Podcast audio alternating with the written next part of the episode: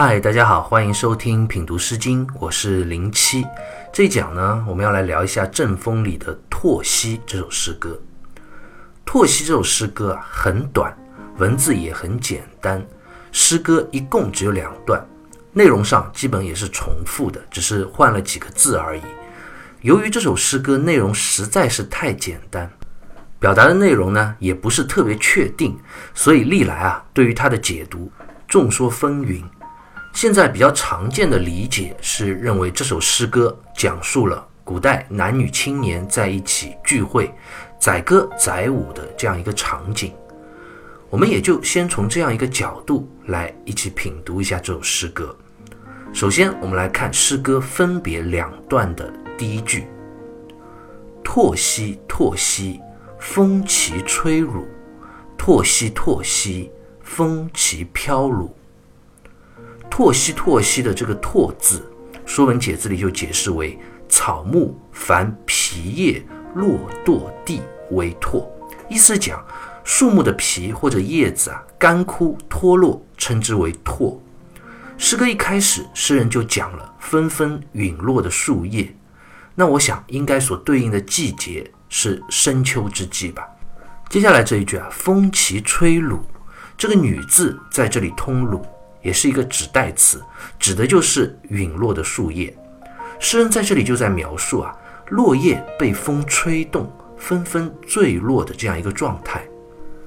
第二段所讲的“风其飘鲁”，其实也是同样的含义，只不过将“吹”这个字换成了“飘”字，讲的也是枯叶在风中飘零陨落的状态。诗歌的第一段，诗人描写了风吹落叶纷纷飘零的画面，颇有一番萧瑟颓废之感。那诗人到底想通过这样一个画面表达什么呢？我们就接着往下看这首诗歌。接下来，诗歌分别两段的后一句：“舒兮伯兮，唱于赫鲁；舒兮伯兮，唱于夭鲁。”没想到，诗歌两段分别接下来的这一句，气氛一下子欢快跃动起来了，画面一下子从随风飘落的树叶转换到了一群青年男女愉悦的聚会场景。诗歌的主人公啊，是一位年轻的女子，她开朗活泼，面对在场的其他的青年男女，非常热情地说道：“舒兮伯兮，畅于鹤乳。”舒兮伯西的这个“舒”和“伯”两个字，我们之前就已经介绍过。古人家中兄弟的排行啊，从大到小，分别称为伯仲叔季。所以这里的“叔”和“伯”其实都是泛指。就这位年轻的女子啊，在称呼她边上的青年男子说：“哥哥啊，兄弟们啊。”那她称呼他们到底要干什么呢？唱于鹤鲁，这个“唱”字啊。在这里读“唱”是通唱歌的“唱”，也就是歌唱之意。和这个字呢，在这里读“和”，第四声，因为它是作为一个动词用。毛亨先生啊，在《诗经经注》里就解释说：“使歌为唱，随歌为和。”意思讲“和”这个字在这里指的是跟着应和着唱歌的意思。“唱于鹤鲁”这句话其实是一个倒装的结构，就相当于“于唱汝鹤”。鱼呢，就指我的意思，就是诗人自己。女字在这里同样也是通鲁，指的就是你们。那这位女子原来在这里啊，招呼这一群青年说：“哥哥啊，兄弟们，我先唱几句，你们一起再跟着我合唱。”这一群快乐的青年男女啊，就在这山林之中，落叶之下，快乐的聚会，快乐的游玩，载歌载舞。女孩子唱一句，男孩子们也跟着唱一句。你来我往，我们现在农村的青年男女之间啊，也依然还有类似这样的一种对歌的形式。所以有的人说这首诗歌是描写古代青年男女聚会相亲的，当然这也有可能啦。但我觉得男女聚会啊，并不一定就是要相亲，尤其这么多的青年男女在一起，日常的劳作之余。青年男女结伴聚会也是很正常的事情，就有点类似于我们现在同学啊或者朋友啊一同结伴出去游玩。而且我们之前在讲郑风的诗歌，一开始就提过，郑国当时的民风就是男女关系比较开放的。所谓的礼教啊、伦理啊，或者男女有别这样的概念啊，也是后来的事情了。先秦的百姓在这方面的束缚还是比较少的。那诗歌第二段的最后一句也是类似的含义：“舒兮伯兮，畅于腰鲁。”这个“邀”字在这里通邀请的“邀”，也就是邀请之意。意思是讲，这位女子在热情地跟身边的青年朋友说：“我先唱一首歌啊，然后呢，也希望你们能够互相邀请、相约的一起歌唱。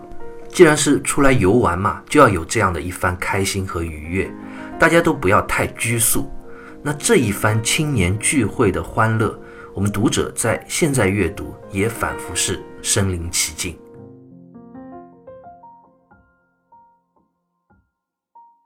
《拓西》这首诗歌啊，实在是太简短。读到这里，我们就已经把它都读完了。但我想，很多读者读到这里，其实心里会有产生一个小小的疑惑，那就是为什么诗歌一开始描写的是秋叶随风飘落的状态，而之后呢，突然画风一转，诗人又写了这样一场男女青年之间快乐的聚会呢？落叶的飘零，难道不该代表着萧瑟和落寞吗？这与快乐的聚会之间会不会有些不和谐呢？我想，如果从这样的角度去看待落叶、看待秋风的话，或许是因为我们心中啊已经有了一个固定的思维模式，似乎秋天就应该等于悲凉，落叶就应该等于落寞。其实，如果我们抛开这些根深蒂固的想法，试着让自己退后一步，用一颗普世无差别。关照万物的心来看待这一切，那秋天也未必是代表着悲伤了，落叶也未必代表着萧瑟。这一切难道不只是平凡生命中一个再正常不过的组成部分吗？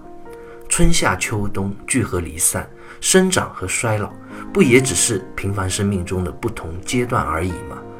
如果阳春和绿叶值得我们去歌唱，那秋风和落叶。不也同样值得去歌唱吗？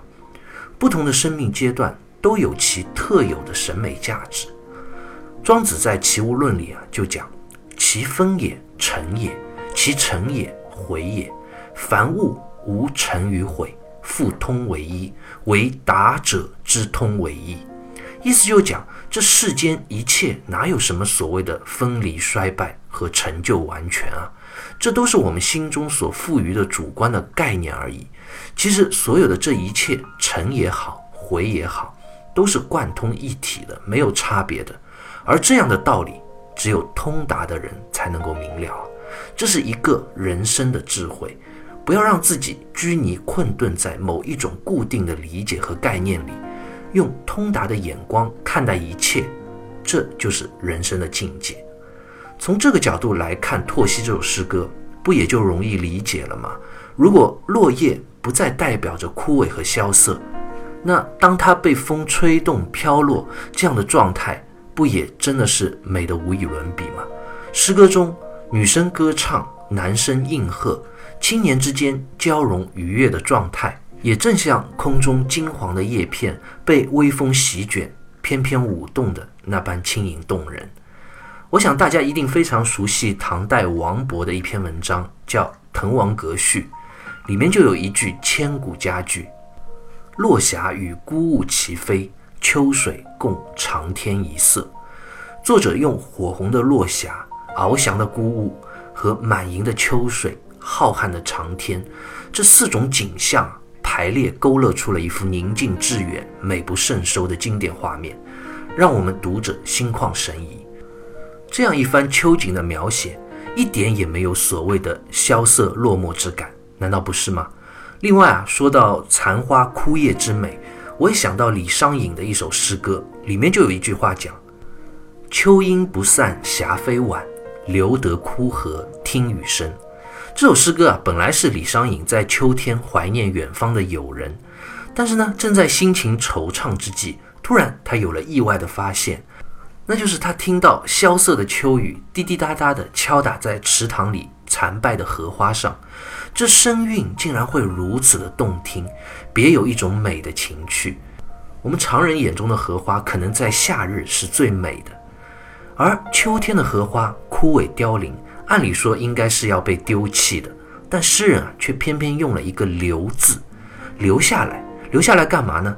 留下来听着秋雨滴落在残荷上的点点滴滴之声，又何尝不是一种美的享受呢？